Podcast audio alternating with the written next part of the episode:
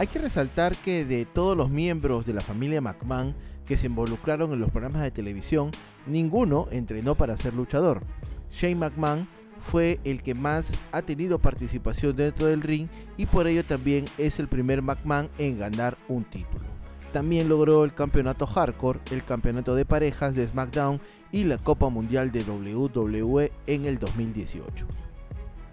¿Cómo están amigos? Bienvenidos a una nueva edición de su podcast favorito de lucha libre en español, Wrestling y Punto. Estamos 18 de enero a puertas del Royal Rumble, a puertas de que el camino a la vitrina de los inmortales WrestleMania de inicio de manera oficial y estamos aquí para hablar de un tema relacionado a lo que es la lucha libre.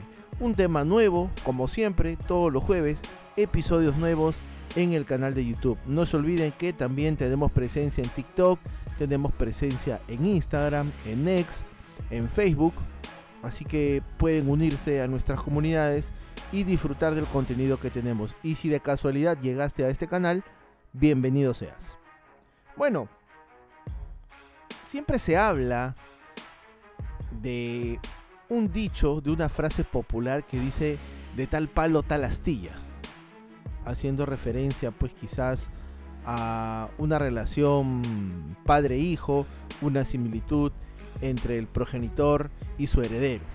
En este caso mucho se habla de Vince McMahon, mucho se habla del imperio que él creó basado en el entretenimiento deportivo, pero muy poco, o más bien en estas épocas, se ha dejado de lado a otra figura masculina de los McMahon. En esta edición del podcast vamos a conversar un poco sobre el otro McMahon, es decir, Shane McMahon. Así que comencemos.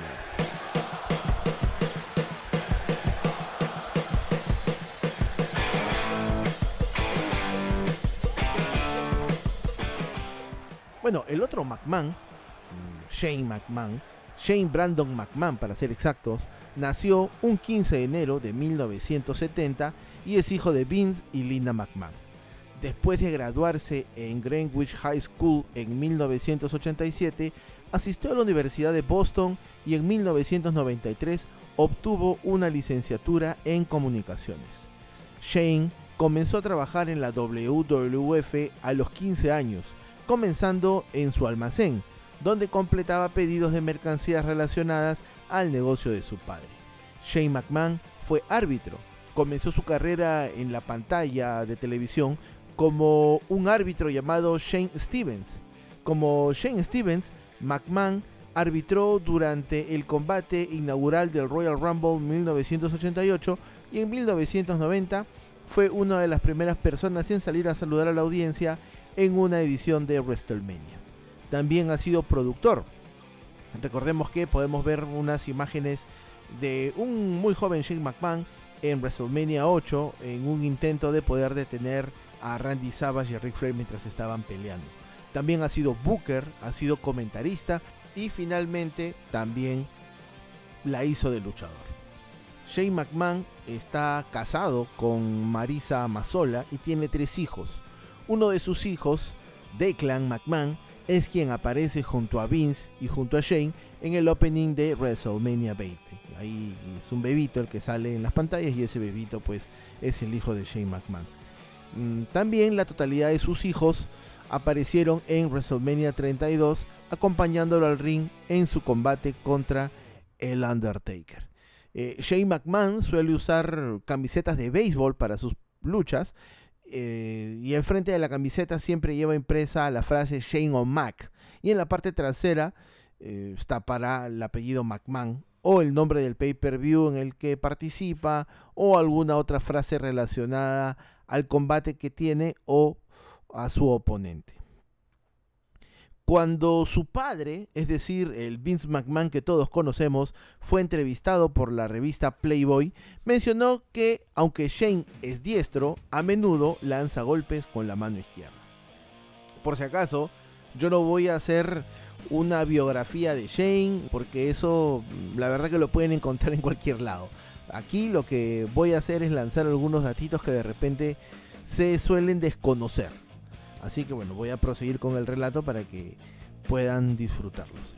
Eh, Shane McMahon es un gran fanático de las artes marciales mixtas. Entrena Jiu-Jitsu brasileño con Renzo Grace, así como Muay Thai, entre otras disciplinas. Eh, hay que resaltar que de los cuatro miembros de la familia McMahon que se involucraron en los programas de televisión, ninguno entrenó para ser luchador. Shane fue el que más ha tenido participación dentro del cuadrilátero y por ello también es el primer McMahon en ganar un título. Esto ocurrió en 1999 cuando derrotó a X-Pac y a Triple H en un episodio de Monday Night Raw para ganar el campeonato europeo. Pero Shane quería más. Aparte del campeonato europeo, también lograría el campeonato hardcore, el campeonato en parejas de SmackDown y esta versión de la Copa Mundial de la WWE en el 2018. En 1997, teniendo la experiencia en la parte empresarial de la Federación Mundial de Lucha, lideró quizás el proyecto más importante y el más ambicioso de aquellos años para la empresa, el cual fue el lanzamiento de wwf.com. La página web de la empresa fue lanzada cuando Shane era el jefe del departamento de medios digitales. Esta página de WWF estamos hablando en el año 97.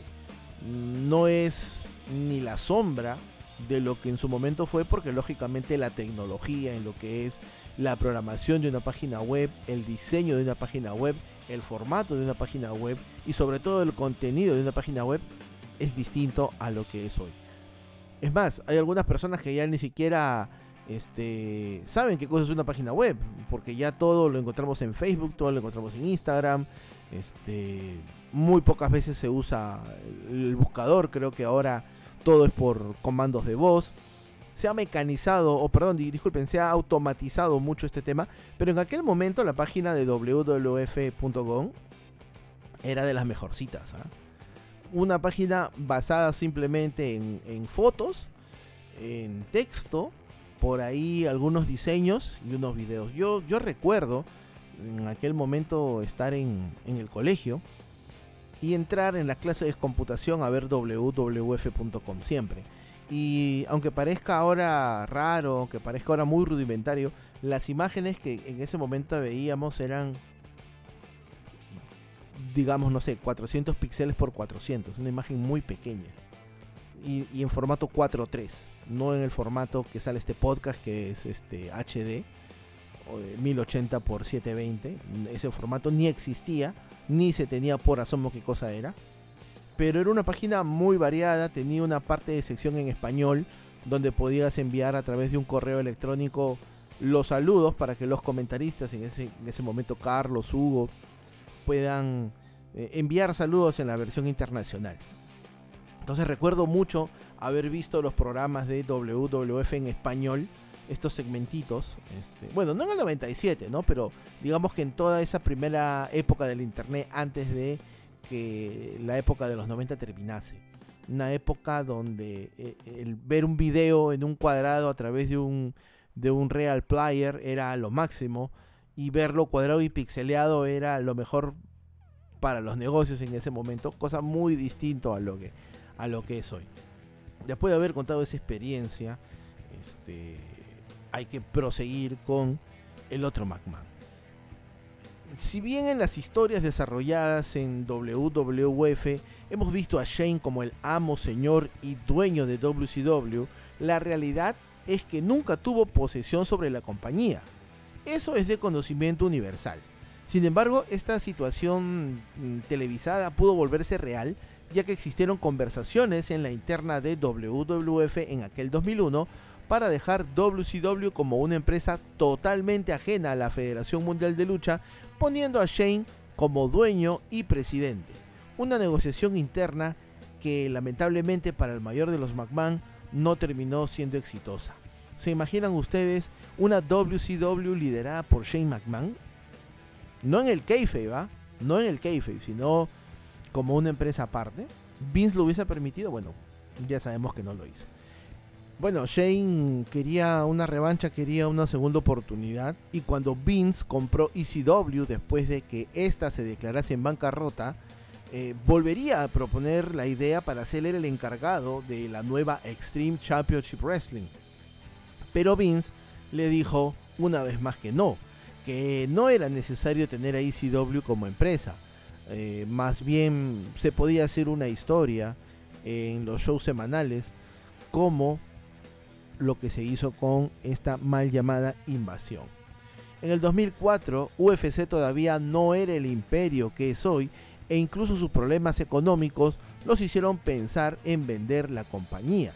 En ese momento apareció Shane una vez más, quien creyó que era una buena idea de negocio y por lo mismo se reunió con los representantes de la empresa. Lamentablemente no llegaron a un acuerdo por un tema económico, pero principalmente porque Vince McMahon no quiso poner parte del dinero para poder comprar UFC. Pero al igual que en el wrestling, Shane volvería una vez más a insistir, terco el muchacho, una vez más intentó hacer algo con las artes marciales mixtas. El 21 de octubre del 2006, Shane asistió a una velada de Pride 32 realizada en Nevada, lo que generó especulaciones en que WWE estaba considerando promover eventos de artes marciales mixtas en conjunto con esta compañía. Llegaría noviembre, exactamente el día 17 de aquel año 2006, donde los funcionarios de WWE encabezados por Shane y Dream Stage Entertainment, la empresa matriz de Pride Fighting Championship, celebraron una reunión en los cuarteles generales de WWE en Stanford, Connecticut. La reunión se centró en la posibilidad de que los dos grupos hicieran algún tipo de negocio juntos en el futuro. Todo parecía que iba por buen camino, las negociaciones andaban en buen rumbo, ya bien avanzadas, hasta que el 27 de marzo del 2007, el presidente de esta empresa, el señor Nobuki Sakakibara, presidente de Dream Stage Entertainment, anunció que el magnate de Station Casinos, Lorenzo Fertita, también uno de los copropietarios de SUFA, la empresa matriz de Ultimate Fighting Championship, había llegado a un acuerdo para adquirir todos los activos de Pride eh, FC después de Pride 34, en un acuerdo por un valor aproximado de 70 millones de dólares, cesando así cualquier posible negocio entre Pride y la WWE. El 16 de octubre del 2009, WWE anunciaba que Shane McMahon había renunciado a su puesto como vicepresidente ejecutivo de medios globales de la empresa y también emitió un comunicado de prensa oficial indicando que la renuncia se presentaba a partir del 1 de enero del 2010. En un primer momento no se dio ninguna razón específica para la renuncia. Con esta renuncia, Shane McMahon le ponía fin a su periodo de 20 años en el puesto. Con esta renuncia y ante la salida de Linda McMahon para hacer una vida política, solo dos miembros originales de la familia McMahon habían quedado dentro, es decir, Vince y su hermana Stephanie McMahon. A finales del 2019, eh, Shane McMahon comenzó a trabajar nuevamente como productor para WWE. En mayo del 2020 se reveló que los motivos de la renuncia de Shane McMahon a su rol como vicepresidente ejecutivo de WWE en el 2009 fue porque se dio cuenta de que su padre Vince veía a su hermana Stephanie y a su esposo Triple H como los herederos del trono y estaba cansado de que Vince pasara por alto sus ideas. Bueno, estaba celoso Shane. Había en él una cierta enemistad también con Triple H por su hermana, por Stephanie McMahon. Esto lo ha comentado el ex árbitro eh, Mike Chioda, árbitro de WWE, en un podcast. Y lo que dijo en el podcast es algo que, bueno, tiene cierta razón. Shane aconsejó a Triple H que no saliera con Stephanie. Por eso se desató la enemistad, es más que seguro. Fue algo de Vince Sr. que sugirió hace un montón de años que no quería que nadie de la familia saliera con el talento. No quería que hubieran problemas, lo cual no sucedió. Creo que Shane realmente tuvo gran parte de eso y es por eso que Shane y Triple H tuvieron un pleito durante muchos años y es por eso que Shane estuvo exiliado por 10 años de WWE. Y ya que estamos hablando de estas declaraciones, también el ex referee comentó no sé si ustedes recordarán esa tremenda lucha que hubo en el Rey del Ring 2001 entre Kurt Angle y Shane McMahon. El árbitro contaría una anécdota que sucedió durante este combate. Me tocó esa lucha y recuerdo que Kurt no podía oírme, estaba sordo de un oído. Yo lo insultaba y le gritaba, no lo vuelvas a hacer, no lo vuelvas a hacer. Y Kurt seguía intentando hacerle atravesar el cristal y finalmente lo hizo. Fue un combate increíble, pero esa noche Vince estaba enojado con todos, incluyéndome, porque pensó que yo no lo estaba escuchando por el auricular, pero de hecho yo le estaba diciendo a Kurt, no lo hagas, no lo hagas.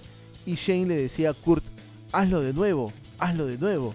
Y como Kurt no me escuchaba, pues hubo un malentendido y un caos aquella noche. No olvidemos que en esta lucha, eh, Kurango quiso mm, destrozar a Shane McMahon y realmente lo hizo, lo hizo de una manera de una manera, eh, no quiero decir correcta, pero de una manera muy creíble. Después de ese exilio de 10 años por esta aparente pelea, discusión, malentendido con Triple H, Shane regresaba a las pantallas de WWE el 22 de febrero del 2016 en Monday Night Raw y también brindaría unas declaraciones meses después sobre la relación que tiene con Vince. Mm, ya sabemos, mm, creo que por este podcast, por los canales de YouTube que mm, todos seguimos, que la casa de los McMahon es un lugar donde muchas de las más grandes historias de WWE se han creado.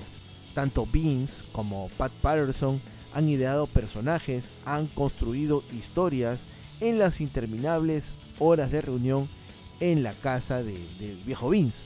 Muchos luchadores acudían a dicha casa a recibir ideas de cómo manejar de manera correcta sus personajes. A final de las reuniones, no era raro de que Vince para relajar la reunión y que los luchadores no lo consideraran su jefe, los bromeaba, los molestaba y los aventaba a la piscina completamente vestidos. Entre risas y risas, Vince aventaba a todos los presentes y entre ellos también en algún momento aventó a un pequeño Shane. Cuenta la anécdota que Shane, que en ese entonces contaría con unos 10 años de edad, se cansó de estos, digamos, abusos de su padre y en una oportunidad que lo encontró descuidado, lo aventó a la piscina con su ropa formal, ocasionando la furia de el viejo Vince. Shane tuvo bien poder escaparse de la casa y solamente regresó cuando se comunicó con doña Linda a través del hilo telefónico y ésta le dijo que ya podía volver ya que la furia de su padre se había desvanecido. Entonces, tenemos esa anécdota de Shane McMahon, pero para poder seguir con este relato, en el 2022 eh, se informaba también que Shane, a pesar de tener un contrato a tiempo parcial, con WWE y no tener ningún papel importante en la producción de la compañía de su padre, em, Vince McMahon lo invitó a que pueda ser parte de la batalla real, tanto como roster como productor. Shane McMahon lo que hizo fue aportar, entre comillas, y, cito aquí nuevamente las comillas, aportar esa experiencia obtenida siendo productor en el pasado y también Booker.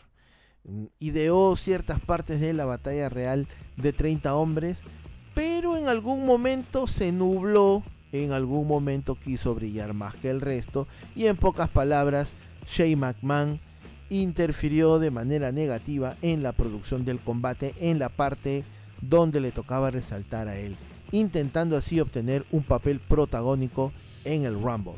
Fightful Select dio en su momento detalles acerca de lo ocurrido en aquel eh, Royal Rumble. Al parecer Shane McMahon, que estaba siendo parte del equipo de productores de la batalla real masculina, intentó ser uno de los grandes protagonistas de la lucha, incluso proponiendo entrar en el número uno. Sin embargo, Vince fue personalmente también a cambiar muchas de las ideas que tuvo Shane, ya que no le gustaban. Además de eso, mm, y del descontento de Vince, Brock Lesnar tampoco estaba muy contento que digamos por las ideas que propuso Shane para este combate. Y aunque este quiso colaborar con las ideas, las ideas quedaron descartadas. Como detalle extra, Shane McMahon, mm, según Fightful Select, iba a salir con el número 29 y Randy Orton con el número 28, pero terminó siendo al revés. Shane reaccionó tarde y tuvo que salir de manera apresurada al ring con el número 28, ya que Orton se negó a entrar en el combate mientras sonaba la música de Here Comes the Money, la clásica música de Shane McMahon.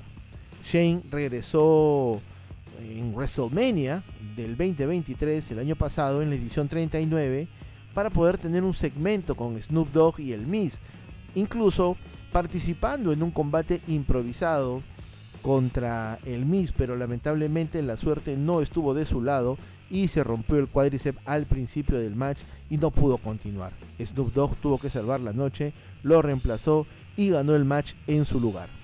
Valgan verdades, el estilo de Shane McMahon no es un estilo técnico, no es un volador, no es un powerhouse, no es eh, la combinación de nada. Creo que, que Shane McMahon eh, copia cositas de algunos luchadores y las implementa. Por ejemplo, eh, recordemos que Shane utiliza pues este movimiento llamado en español el movimiento de costa a costa, donde salta desde la cuerda superior y cruza el ring haciendo una dropkick a su oponente, generalmente con un bote de basura situado pues en, la cara del oponente. Eh, este movimiento cuenta la anécdota eh, Paul Heyman que fue él quien le mostró un video de Rob Van Damme realizando este movimiento pero con una silla.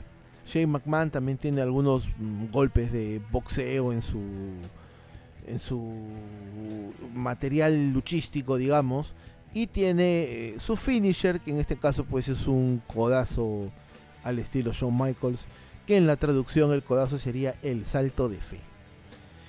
¿Cómo era Shane McMahon con las superestrellas de WWE? La percepción es algo muy importante, no solamente en el negocio de la lucha libre. Como te ven, te tratan, dicen.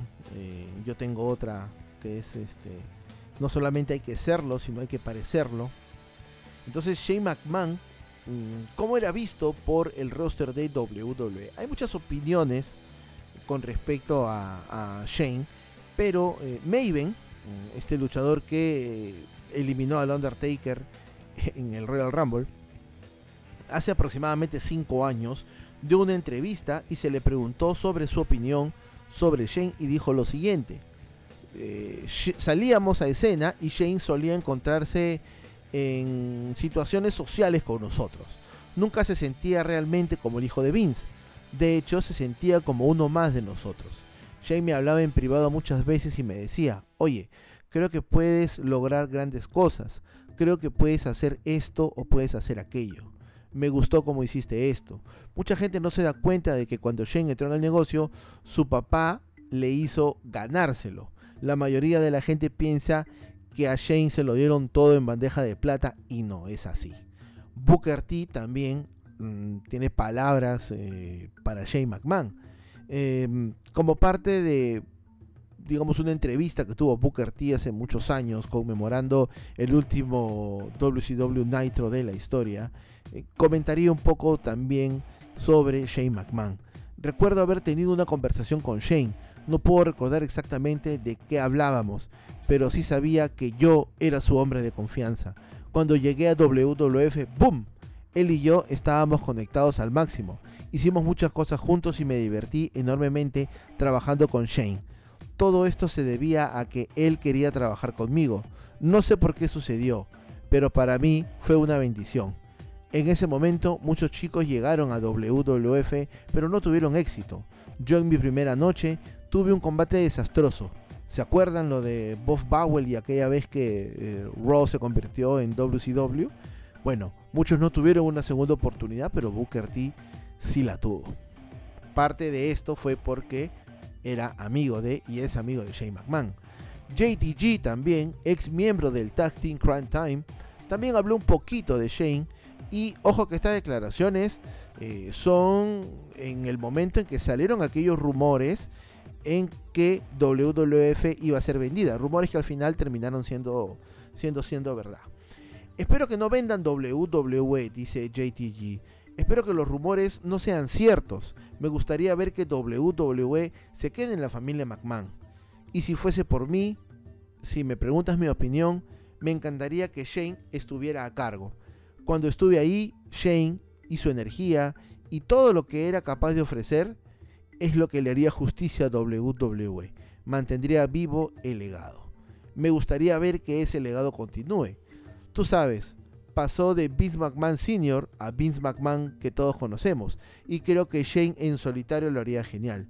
Porque si tienes a Stephanie McMahon y a Triple H, son dos cabezas. Sería como tener a dos cocineros en la misma cocina, ¿no? Creo que Shane, si fuese el capitán del barco, haría un gran trabajo como el nuevo chairman de WWE. Bruce Pritchard también en su podcast ha comentado lo siguiente con respecto acerca de los inicios luchísticos de Shane McMahon, porque hemos dicho al inicio del podcast que Shane ha sido campeón europeo, campeón hardcore y también campeón, bueno, ganador del mundial de WWE. Eh, dice lo siguiente en su podcast Something to Wrestle. Desde el primer día que lo conocí, sabía que él era un fuera de serie, era un artista cuando se graduó de la escuela secundaria o compartía con sus amigos en la casa, él era el centro de la atención. No podía evitar destacar. Toda su vida ha estado acostumbrado a tener todos los ojos encima de él. Además, recuerdo que cuando estaba viajando con nosotros armando el ring y como árbitro, nos dieron instrucciones estrictas sobre no darle ningún golpe a Shane y cuidarlo a él de todas las cosas que pasan pero él llegaba temprano a la ciudad de donde nos presentábamos y una vez que estaba listo el ring nos preguntaba a mí y a Randy Savage si no nos importaba enseñarle algunas cosas del negocio. Entonces ya teniendo el ring armado, lo que hacíamos era ir temprano a las arenas y practicar un poco. Fui el primero en recibir los duros y locos golpes del hijo de Vince y recuerdo la primera vez que entrenó con Randy Savage y Randy le dijo que se relajara. Esto es un baile, no es una pelea, así que relájate, le decía Randy. Básicamente cuando él empezó en el negocio, se la pasaba armando el ring con el que más tarde aprendería con nosotros a luchar. Mientras más tarde, en ese mismo encordado, sería árbitro de las luchas para las que estaba entrenando. Shane también ha dado declaraciones a la prensa en años pasados y se ha referido a varias luchas que ha sostenido en el tiempo, pero también hablaría de aquel clásico, porque para mí es un clásico a pesar de, Shane no ser un luchador, esta es una lucha muy decente, la cual tuvo con AJ Styles en la vitrina de los inmortales. Shane McMahon comentaría lo siguiente, AJ Styles y yo estuvimos hablando antes de luchar, porque en aquel entonces él estaba ascendiendo en WWE y era un gran escaparate y yo me sentí un privilegiado estando allí con él en WrestleMania lo que hablamos es que teníamos que hacer algo que nadie sospechara que podíamos hacer. Él es uno de los mejores entre las cuerdas. ¿Y por qué no mostrar eso a todos? Él me preguntaba constantemente si podía hacer una cosa o podía hacer otra. Nos pusimos de acuerdo en todo muy rápido y él también me dio mi espacio para que yo pudiera brillar.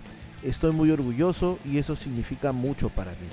Cuando estás en escena y eres capaz de hacer todo tipo de cosas que hicimos, es adulador conseguir aquella reacción de la gente, pero también lo fue obtenerla con el resto del vestuario. Conseguir la aprobación colectiva de todos tus compañeros de trabajo es lo mejor que puedes tener en este negocio. Y también este, como parte de, unas entrevistas que ha dado Shane a través de, los años, eh, habla sobre la relación que tienen sus hijos con su abuelo, es decir, con Vince. Ojo que estas declaraciones ya son en la última parte cuando Vince estaba a cargo de la parte creativa de WWE. Em, hablan de eso todo el tiempo, lo aman, le dan sus sugerencias de cómo puedes hacer esto, o voy a llamar al abuelo porque esto fue una basura, o voy a llamar al abuelo porque esto me encantó y es lo que deberían hacer. Entonces llaman a Vince y le envían un mensaje y se lo dicen. Bueno, qué importante es ese feedback, ¿no? Qué importante es recibir esa retroalimentación para saber eh, qué cosas se pueden mejorar, qué estamos haciendo bien, qué cosas deben tomar una nueva dirección. También Bruce Pritchard en otro episodio de su podcast comentó lo siguiente sobre Shane McMahon siendo parte del equipo de comentaristas de Sunday Night Heat. Recuerden que Sunday Night Heat era este programa que debutó el 2 de agosto de 1998. Eh, este programa era el antecesor a lo que ahora conocemos como el pre-show, eh, cuando se daban los pay-per-view de WWF. Era transmitido en vivo una hora antes de iniciar el pay-per-view y la idea era presentar luchas, presentar segmentos que vayan de la mano con el pay-per-view o también mostrar algún tipo de, em, no sé, una pequeña previa de lo que podía pasar en el pay-per-view, perdón, y que las personas puedan comprar los eventos. Eh, Sunday Night Heat tendría un total de 513 episodios, pero el show en sus principios tuvo a Shane McMahon como la voz. Pero ¿por qué se tomó esta decisión? Lo ha contado Bruce Pritchard, como lo dije hace un momento en su podcast, y él cita lo siguiente, Vince McMahon y Kevin Dunn tomaron esa decisión porque querían a alguien joven y diferente. En ese momento, Shane McMahon estaba entrando en el negocio. Él era joven y tenía ese aspecto que andaban buscando. Era un chico joven y sabía porque había crecido en el negocio. ¿Por qué no darle una oportunidad? Estaba en su ADN, así que era el momento de que Shane conociera esa parte del negocio. Entrenó mucho antes de comenzar con ese rol. Fue un experimento situar a Shane frente a los aficionados y realmente creo que resultó. Bueno, entonces estamos hablando pues de, de Shane McMahon también en la mesa de comentarios, pero también Shane McMahon ha tenido un rol como productor. Y ustedes se preguntarán cuál ha sido un trabajo reconocido o cómo podemos reconocer el trabajo de Shane. Bueno, Shane fue eh, productor de la lucha entre John Cena y Bray Wyatt en WrestleMania. Así es. Shane también eh, comentó su participación y confirmó que él fue parte de esta lucha en el podcast de Cody Graves After the Bell.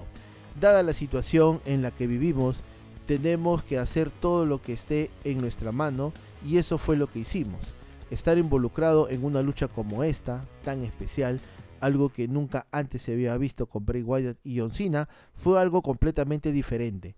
Te guste o no, es un auténtico viaje por la mente de Bray Wyatt. La intención fue crear algo diferente que solo podía existir en la mente de Daphne. Fue como un viaje por un túnel excavado por gusanos. Hay que felicitar también a John Cena por haber visto más allá y por haber sido uno de los que apostó más fuerte por este tipo de combates. No fue nada egoísta y una vez más, lo ames o lo odies, fue algo distinto a lo que habitualmente vemos en el cuadrilátero.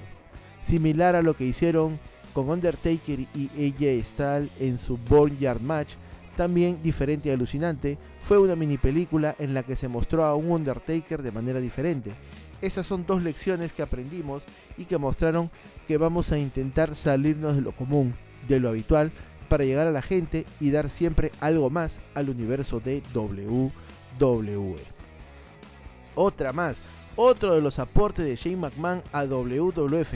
¿Cuál creen que es? Vamos a ver un, segundo para... No hay platillos, hay que poner efectos. No hay efectos. Pero bueno, otro de los aportes de Shane fue el nombre de DX. Así es. Durante una entrevista también eh, se le preguntó a Triple H a quién se le ocurrió el nombre de D Generation X. Porque ojo, no es que son los degenerados, es D Generation X. Había circulado rumores de que fue idea de Vin Russo, quizá de algún periodista, pero Triple H reveló que fue Shane McMahon a quien se le ocurrió el nombre. Triple H, uno de los fundadores del grupo, reveló que él escuchó por primera vez este nombre a través de su futuro cuñado, cuando él estaba tratando de explicar cómo sería el grupo. Y Triple H dice lo siguiente, creo que el nombre vino por parte de Shane, la primera vez que lo escuché fue de Shane. Brett había dicho en una promo que no éramos más que un montón de degenerados, ¿verdad? Es decir, solo éramos perdedores y degenerados y Brett había dicho esto detrás del escenario. Pero Shane le decía a alguien más en aquel momento que estos tipos, es decir, nosotros, somos jóvenes y representan a esa generación, esa generación X. Ellos son esa cosa. Entonces combinó las dos palabras y dijo, son como degenerados, pero son la generación X o D Generation X. Y esta fue la primera vez que lo escuché y luego lo lanzamos en una promo. Obviamente la descripción de Shane funcionó a la perfección y el grupo se convertiría en uno de los más importantes en la era de la actitud. La pregunta del millón es, ¿Shane McMahon volverá a WWE? El hijo mayor, eh, de Clan o Declan McMahon, es quien ha estado dando entrevistas tras su aparición entre el público en el evento Fastlane y habló sobre el estado físico de su padre y la recuperación de la lesión que lo mantiene alejado de los cuadriláteros. Según Declan, Shane eh, se sigue recuperando y lo está haciendo a un ritmo muy alto y de hecho no descarta que vuelva a competir en WWE. Su rehabilitación va muy bien, muy bien. Ha vuelto a hacer footing, sentadillas, está empezando a hacer ejercicios de nuevo, aseguró el hijo mayor en un podcast. Es un poco difícil para él doblarse de lado a lado, pero su rehabilitación va muy bien. Está haciendo un progreso fenomenal.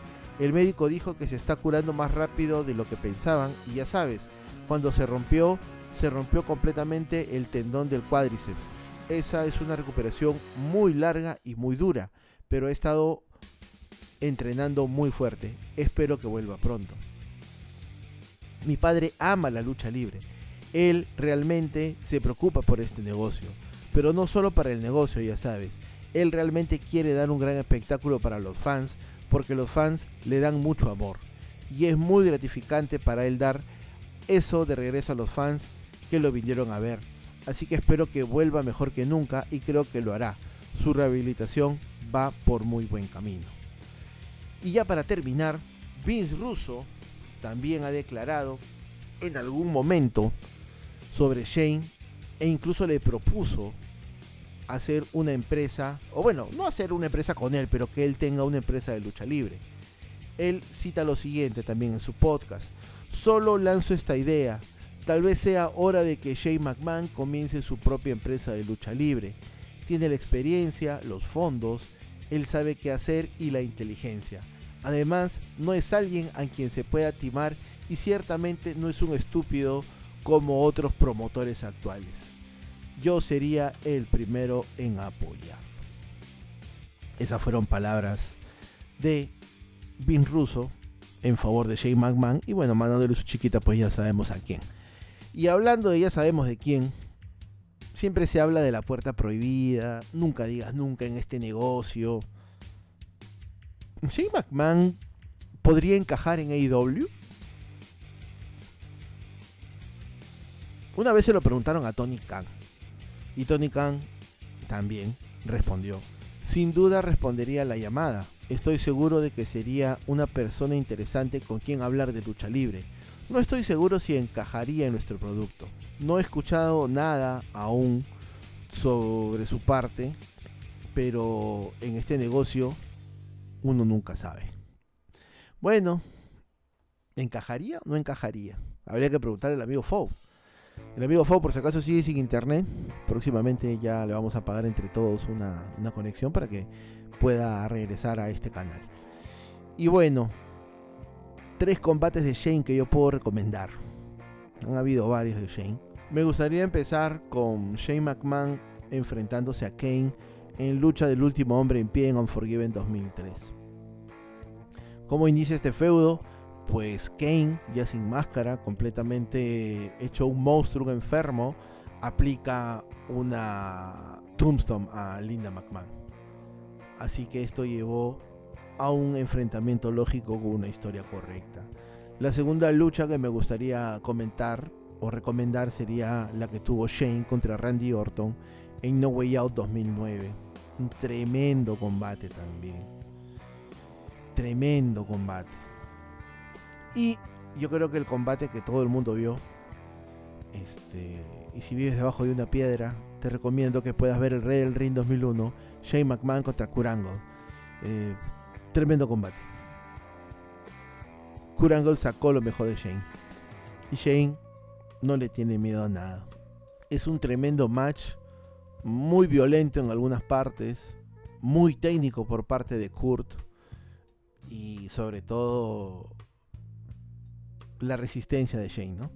La resistencia de Shane y todas estas locuras que, aportó al negocio también, ¿no? Hay otras luchas también, pero creo que esas tres son las más prácticas.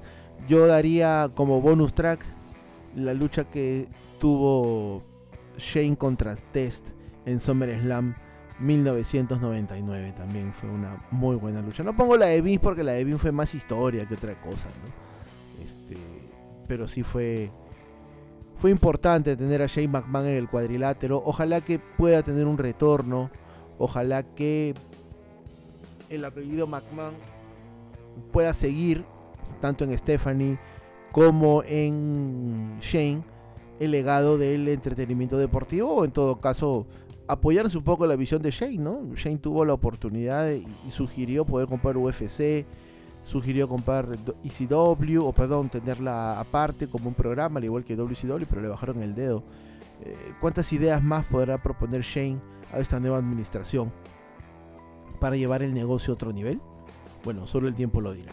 Así que nada, eso ha sido este episodio del podcast. No se olviden que todos los jueves tenemos episodios nuevos a través de Spotify, a través de YouTube. Y no se olviden de seguirnos por favor en nuestras redes sociales. Así que la próxima semana, estando a días del Royal Rumble, vamos a tener un programa dedicado a la batalla real. Un programa que va a estar muy bueno. Sé que va a estar muy bueno. Así que esperamos su apoyo, esperamos sus likes, sus comentarios. Y por ahí, si alguien de sus allegados no conoce el canal, sugiéranle, envíenle el link, manito arriba, suscríbanse para que más personas puedan llegar a Wrestling y punto. Así que sin nada más que decir, un abrazo para ti y un abrazo para todas las personas que nos escuchan. Se cuidan.